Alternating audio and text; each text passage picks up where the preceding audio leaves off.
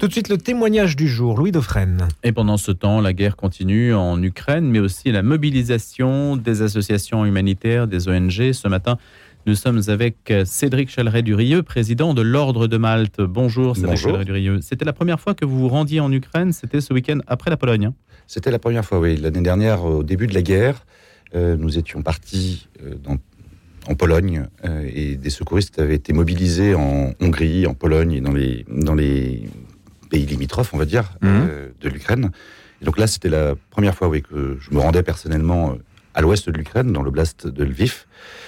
Et qu'est-ce qu'on peut y voir? Ben, On y voit la guerre. Il y avait une raison particulière déjà à ce déplacement? Oui, alors la raison, elle est, elle est double. À la fois suivre les projets que l'on soutient, euh, avec euh, des personnels et, de l'argent, mais également euh, prévoir le futur, prévoir les, prochaines étapes. Le temps long.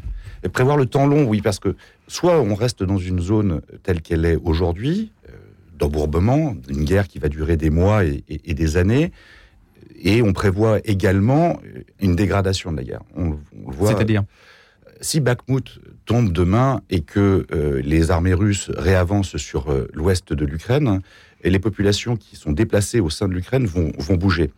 Juste, il faut comprendre, c'est 10 millions de personnes qui avaient bougé. Euh, qui avaient traversé les frontières. Après le 24 février. Après le 24 février. Une majorité est revenue en Ukraine, mais vous avez encore 2 millions de réfugiés, par exemple, qui sont en Pologne. Mais vous avez énormément de déplacés à l'intérieur du pays. Et ces personnes-là, si demain le front se déplace sur l'ouest, inexorablement, ces personnes vont rebouger à nouveau et retraverser les frontières. Alors, est-ce que ce sera un, phénomène, une vague migratoire aussi forte que celle qu'on a connue l'année dernière? Impossible de le savoir aujourd'hui, parce que ça dépendra vraiment des conflits euh, et, des, développements militaires. Mais nous, nous nous préparons aussi à cette éventualité-là en prévoyant d'ores et déjà l'envoi à nouveau d'unités médicales à la frontière ou autre. Donc, à la fois des projets que l'on soutient aujourd'hui, ah, inexorables, vous en avez beaucoup, c'est des petites sœurs Albertines à Cracovie euh, qui accueillent depuis un an 50, euh, 50 euh, réfugiés, ou, tout simplement aussi de l'aide sur le plus long terme, de formation au premier secours pour des personnes en Ukraine. Et puis, ce qui pourrait être paroxysme de la crise, c'est-à-dire redéployer à nouveau des unités mobiles pour s'occuper de flux migratoires importants. La Pologne euh, a été encensée pour sa capacité d'accueil dans les familles, une mobilisation quand même extraordinaire puisqu'elle portait sur des millions de personnes. Ça continue ça? Est-ce que les, esprits avec le temps ne sont pas quelque peu usés? Comment avez-vous évalué la situation? C'est ça qui est extraordinaire. C'est-à-dire que avant, avant le, déclenchement de la, deuxième guerre, parce que pour eux, la guerre, elle a commencé en 2014. Donc la, deuxième guerre, celle d'il y a un an, vous aviez un million, plus d'un million d'Ukrainiens qui étaient en Pologne. Mais c'était des travailleurs. Ces gens-là sont repartis euh, se battre euh, dans les armées, euh, dans l'armée ukrainienne. Et ensuite, ce sont des femmes qui sont arrivées avec des enfants. C'est ça le, profil type aujourd'hui du réfugié en Pologne. Et quand vous allez là-bas, les gens sont chez l'habitant depuis un an ou dans des congrégations religieuses depuis un an. Vous n'avez pas de camp ou, ce genre de choses. Il y a une vraie résilience, on va dire, de la population euh, polonaise. C'est difficile de savoir combien de Polonais il y a. Les Polonais, c'est 38 millions d'habitants. On estime peut-être 2 millions de réfugiés toujours euh, en, Pologne. 1,5 million de numéros de sécurité sociale créés, et ces gens-là sont intégrés totalement de, au sein des familles la Pologne a décidé de ne pas créer des, classes spécifiques euh, pour les, enfants ukrainiens. Et donc, ils sont mélangés avec les petits-enfants polonais au sein des écoles. Là, aujourd'hui, une des actions, c'est d'aider à l'apprentissage de la langue polonaise, parce que c'est ça qui est important aussi pour pouvoir trouver un métier à l'arrivée pour, euh, pour ces personnes déplacées. Et ces personnes déplacées, quand on leur parle, à la fois il y a de l'espoir, à la fois il y a de la joie, euh, et de la reconnaissance d'être ici, de la tristesse bien entendu parce que leurs maris se battent sur le front. Et puis quand on leur dit, on n'ose même pas leur poser la question comment vous voyez la suite? Parce qu'aujourd'hui la suite, euh, personne n'est capable de, de, la déterminer. Donc euh, ces gens-là restent sur un temps long. On les voit, ils sont là depuis un an. Ça durera encore des mois, des années sans doute. Est-ce qu'ils ont le sentiment d'être un peu chez eux dans la mesure où Lviv euh, était sous influence polonaise. Donc euh, les Polonais sont un petit peu chez eux aussi de l'autre côté de la frontière. Alors, ou du moins se ressentent un petit peu comme ça. Il y a une vraie, un vrai patriotisme euh, ukrainien, on va dire. Donc ils, se reconnaissent d'abord ukrainiens. Ils, apprécient beaucoup les, les, Polonais qui sont peu des cousins, on n'ose pas trop leur poser la question, parce qu'effectivement, vous avez raison, Lviv faisait partie de la Grande Pologne avant, mais vous avez ce patriotisme très fort, ça c'est très marquant quand on part, quand on va en Ukraine, les drapeaux partout, les, les, affiches de propagande, on va dire, pour l'armée, pour l'armée ukrainienne. Euh, donc, vous avez ce sentiment-là. Je pense que ce qui les rejoint plutôt, c'est leur inimitié vis-à-vis de la Russie. Voilà, c'est pas, c'est pas. Est-ce que Pologne ou soudés par l'adversaire C'est voilà, soudés par par l'adversaire euh, russe. Ça, c'est un discours qui revient souvent dans les discussions que vous avez eues. Oui, oui, parce que il y a une histoire aussi avec la avec la Pologne, que ce soit l'occupation euh, communiste ou que ce soit euh, le massacre de Katyn, etc. Ce sont des, choses qui, retiennent. Et, c'est ça qui est assez frappant aussi sur, le, sur un temps long, c'est-à-dire que on se rend compte que ces gens-là qui, qui bougent, euh, vous avez 10 millions de personnes qui, sont parties sur l'Ouest, et même des, oblasts euh, russophones, euh, ils sont partis vers l'Ouest, et, ce soutien-là fait que ils, sont en train de se tourner définitivement vers, vers l'Ouest, vers, vers l'Union européenne. nous avons rencontré les archevêques gréco-catholiques et, latins à Lviv, le cardinal euh, de Varsovie. On a, on a une rupture sur le long terme qui est en train de se, créer. Même l'Église orthodoxe. Que vous disent-ils? Euh, Même l'Église orthodoxe russe, par exemple, implantée en Ukraine, a fait scission avec, euh, avec Moscou. Donc voilà, il y a, y a des il y a, des, des, champs de force sur le long terme là qui sont en train de, de se jouer et, et, les gens sont vraiment en train de se, se, retourner vers, vers l'ouest. Après derrière, voilà, les massacres euh, qu'il y a pu y avoir en périphérie de, Kiev, entre autres, etc., ce sont des marqueurs forts, on va dire, qui font que la, population la décroche totalement, même des gens qui venaient, par exemple, de, Kharkiv, qui, qui, est à l'est du pays. Euh, là, il y a un basculement de, la population qui est en train de se jouer. Cédric Chaleret-Durieux, est-ce que les populations ou les gens que vous avez rencontrés où les autorités religieuses tiennent le même discours que Volodymyr Zelensky sur la poursuite de la guerre, sur la nécessité de recevoir des armes Oui. Euh, L'évêque gréco-catholique, quand on lui a dit, mais que, voulez-vous comment, comment faire pour vous aider Il a dit, donnez-nous des armes. Alors, on lui a dit que nous, l'ordre de Mal, c'était pas vraiment euh, notre créneau, qu'on était là pour donner de l'assistance humanitaire, mais oui, clairement, le, le, discours est là. Nous avons visité à Lviv euh, l'église de la garnison, donc gréco-catholique, euh, qui, c'est très impressionnant parce que vous avez des murs de photos avec les, soldats qui sont tombés au front. Parce que c'est vraiment, un, vraiment un des points qui m'a frappé. C'est-à-dire que quand on visite les cimetières militaires euh, sur les plages du débarquement, on se dit ça a été un massacre. Et, on voit des, des, jeunes de 20 ans, 25 ans qui sont morts et dans un espace-temps assez limité. Et là, juste, vous êtes en train de visiter parce qu'on a fait à Lviv un cimetière où il y a 300 tombes, mais les tombes sont en train d'être creusées. C'est-à-dire qu'au moment où on est passé, il y avait les pompes funèbres qui étaient là pour aménager deux tombes, et on s'est recueilli sur la tombe d'un jeune bénévole qui avait été bénévole de l'ordre de Malte Ukraine, de 27 ans, qui est mort en juin de l'année dernière, qui était secouriste et qui s'était engagé dans les, dans les rangs de l'armée ukrainienne et qui est décédé en juin de l'année dernière. Donc c'est, on est en train de se dire que cette page d'histoire, malheureusement, que nos grands-parents ont connue, on, on la vit, on est en train de la vivre là. Donc ça, c'est un des points qui montre cette horreur-là. On a cette horreur, mais on a aussi de la grâce. C'est cette sœur Greta qui était dans son couvent entre en plein milieu de l'Ukraine, entre Kharkiv et Odessa, qui la nuit a entendu les bombardements, qui avec sa communauté a fui et qui depuis un an, dans un monastère en, Pologne, s'occupe sans relâche, jour, nuit, de 50 euh, Ukrainiens qui sont là. Donc à la fois l'horreur de cette guerre et à la fois la beauté. Et puis on se dit, l'homme s'habitue à tout, malheureusement. Euh, c'est la guerre, il continue de vivre. Euh, continue de vivre. Alors, on n'est pas sur la ligne de front quand on est, quand on est à Lviv. Euh, c'est comme si vous étiez à Clermont-Ferrand pendant la, cette deuxième guerre mondiale et ces débarquements de Normandie. Mais on sent que la situation peut changer à tout, instant. Comment identifiez-vous les besoins un an après? Est-ce que vous avez adapté votre offre, vos, prestations, si je puis dire, votre soutien dans la mesure où si vous vous installez dans le temps long, bah, les choses peuvent aussi évoluer. Euh, vous avez une... combien de projets J'en ai identifié à peu près euh, au moins une vingtaine, non? Oh Oui, on a une vingtaine de projets parce qu'on a des projets qui sont soutenus par l'Ordre de Malte France, mais aussi en lien avec l'Ordre de Malte Pologne ou l'Ordre de Malte Ukraine. Euh, alors ce que, ce que l'on voit, c'est les gens que l'on aide qui nous disent ça, c'est au début il y avait beaucoup de monde. L'aide était là, en, de façon nombreuse de façon généreuse. Et là, maintenant, c'est plus compliqué parce que euh, ça s'inscrit dans la durée. Il y a moins d'ONG sur place. Il y a moins d'ONG et puis il y a moins d'argent qui arrive. Il y a moins d'argent. Oui, il y a moins d'argent. qui arrivent. Ça, c'est sûr. Des donateurs ou des, Ah, institutions internationales Parce que nous, ce que l'on fait, c'est que nous sommes juste un ça, c'est-à-dire que l'on collecte de la part des donateurs et ensuite on le redistribue sur le, sur, sur le terrain. Donc, euh, la phase d'émotion, on va dire, qui avait, qui avait, qui avait été connue à l'époque, qui était très forte et qui était énorme. Euh, par exemple, nous, Ordre de Malte France, nous avions collecté 2 millions d'euros de, millions d'euros en, l'espace d'un mois.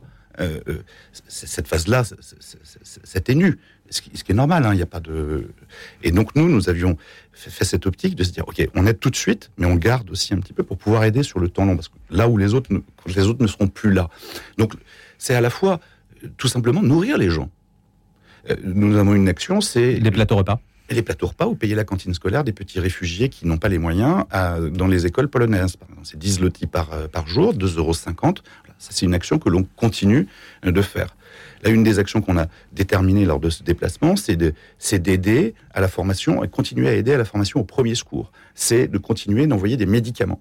Euh, cette semaine, nous avons pour euh, cinq palettes de médicaments qui partent de Katowice, en Pologne, en direction de l'hôpital d'Odessa. Voilà. Typiquement, c'est ce temps long-là. Et puis après, on verra. On verra ce que va nous réserver la guerre et, les mouvements de, troupes. Et là, peut-être qu'il faudra encore mettre les, une étape supérieure pour, pour aider. Malte-Ukraine, juste Malte-Ukraine, nos équipes là-bas, ce sont 280 secouristes qui sont à pied d'œuvre tous les jours et 300 autres bénévoles qui viennent en aide tout simplement pour, pour nourrir les gens. Vous imaginez, c'est une, économie qui est déjà pas au niveau des standards européens.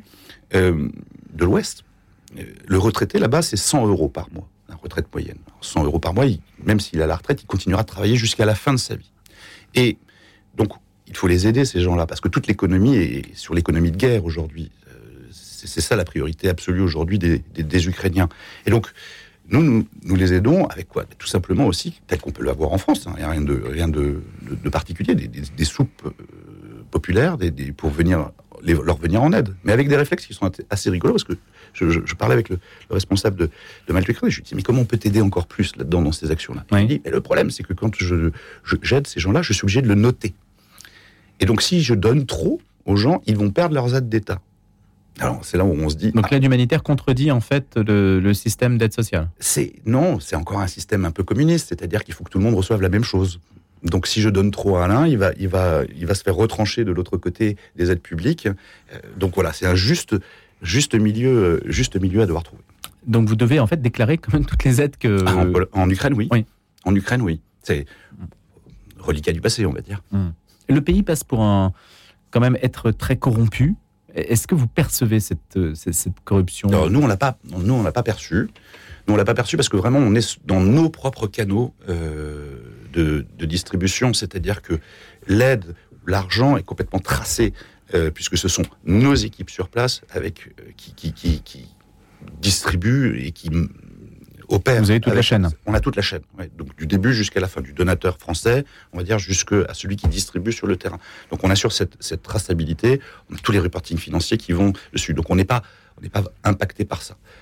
J'entends comme vous qu'il y a des problèmes de corruption euh, en, en, Ukraine, sans doute euh, aggravés par les phénomènes de guerre, parce que dans tout phénomène de guerre, vous avez, euh, je vais vous dire, l'horreur des trafics aussi.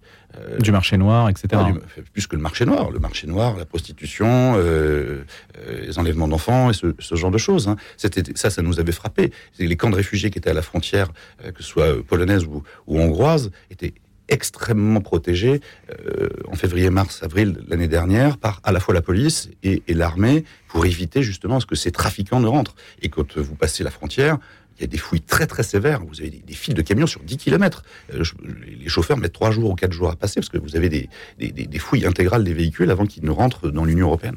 Pour éviter justement que des personnes enlevées puissent ouais. être euh, ouais. l'objet de trafics divers. Mal, malheureusement, c'est toujours le corollaire, un des corollaires, mmh. une des conséquences de la guerre quand vous, quand, quand vous la vivez là.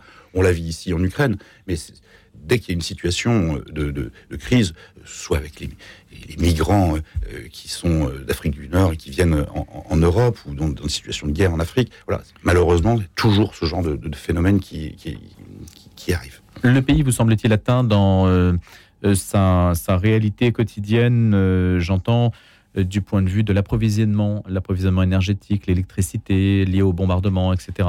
On a pu faire d'autres euh, émissions sur la Syrie, par exemple, Mhm. où il y a très peu d'électricité par jour, etc. Est-ce que l'Ukraine est dans cette situation-là? Alors, il faudrait dire les Ukraines. C'est-à-dire que quand vous allez à Lviv, c'est ce sentiment particulier où vous dire oui, là clairement on sent qu'on est dans un pays en guerre. Je vous parlais du cimetière tout à l'heure, on sent qu'il il se remplit là maintenant. Et c'est pas c'est pas hier ou voilà. Donc, ça vous le sentez profondément. Mais vous vous dites pas qu'on est en privation à cet endroit-là de nourriture. Euh, la nourriture, elle manque là où on n'arrive pas à l'approvisionner, c'est-à-dire euh, là où il y a la guerre, là où c'est trop dangereux pour arriver. Euh, il y a des équipes formidables. J'ai vu des bénévoles de, de, de 20 ans, 22 ans qui font euh, des missions euh, express et éclairs euh, depuis la Pologne pour aller livrer de la nourriture ou des médicaments dès que euh, dès qu'ils le peuvent à l'est de l'Ukraine. Il y en a un, un petit jeune que j'ai vu, il a fait 18 missions comme ça. Il arrive dans des villages où 24 heures avant les Russes étaient présents et ils ne sont plus là et il voit les gens sortir des caves. Donc là, oui, il y a des vrais manques parce qu'on n'arrive pas à les livrer. Euh, sur Lviv et autres, vous avez vous n'avez pas ces manques-là, vous avez après un problème de pou- pouvoir d'achat. C'est-à-dire qu'il faut que les gens puissent se nourrir et avoir les moyens euh, d'accéder à, à cette, à cette nourriture-là. Après, sur l'énergie, là c'est plus compliqué.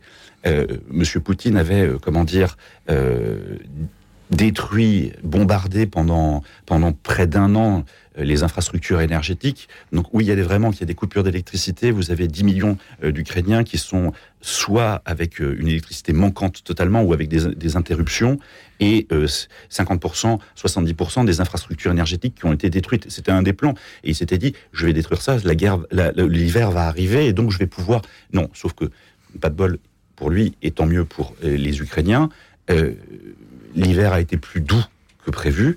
Et c'était une de nos craintes aussi cet, hi- cet hiver, c'était d'avoir des réfugiés énergétiques, comme on les appelait, c'est-à-dire des, des gens qui sont chez eux, mais qui fait moins 20 et ils peuvent plus se. Enfin, ils, ont trop froid et donc ils, ils Mm. migrent vers l'ouest. Ça, ce phénomène-là, il a existé, mais il a été bien moindre que prévu. L'Ordre de Malte France est donc impliqué en Ukraine depuis un an et vous pensez y rester un certain temps. Aujourd'hui, vous n'avez pas de date euh, butoir en fait. hein. Vous y resterez aussi longtemps que la situation l'exigera. On y restera. Vous avez le même discours en fait que les autorités euh, euh, françaises ou américaines. Oui, on va y rester aussi longtemps que la situation l'exigera. Euh, Vous n'êtes plus dans le secours d'urgence pourtant. on n'est pas. dans- Mais il y a trois phases dans une. Vous avez le, le secours d'urgence ou dans un tremblement de terre, parce que vous parliez de la Syrie, Mhm. tout ça. Vous avez la phase d'urgence absolue où vous devez prendre en charge la personne. Ensuite, vous avez la phase de stabilisation. On est dedans. Puis après, vous avez la phase de reconstruction, là qui demande des milliards et des milliards pour, pour reconstruire. Quand on voit Et là, on n'est pas encore dedans. non, on n'est pas dedans. On est, on est toujours dans cette phase-là qui peut durer. Nous, on avait dit que ça durerait des, des mois et des années, et des, des mois. Et là, on rentre maintenant dans des mois et des années. Donc, on est, on est dans cette phase-là. Mais comme je vous le dis, euh, je, lisais ce matin, voilà, le conflit là est sur sur sur Bakhmut. Euh, le président Zelensky l'a dit, euh, l'a dit hier. Il a dit si Bakhmut tombe, les Russes auront euh, les mains libres dans l'est de l'Ukraine. Et s'ils ont les mains libres dans l'est de- l'Ukraine, ils vont bouger. Les, les- les réfugiés qu'on a vus, par exemple, en Pologne, sont des femmes de militaires.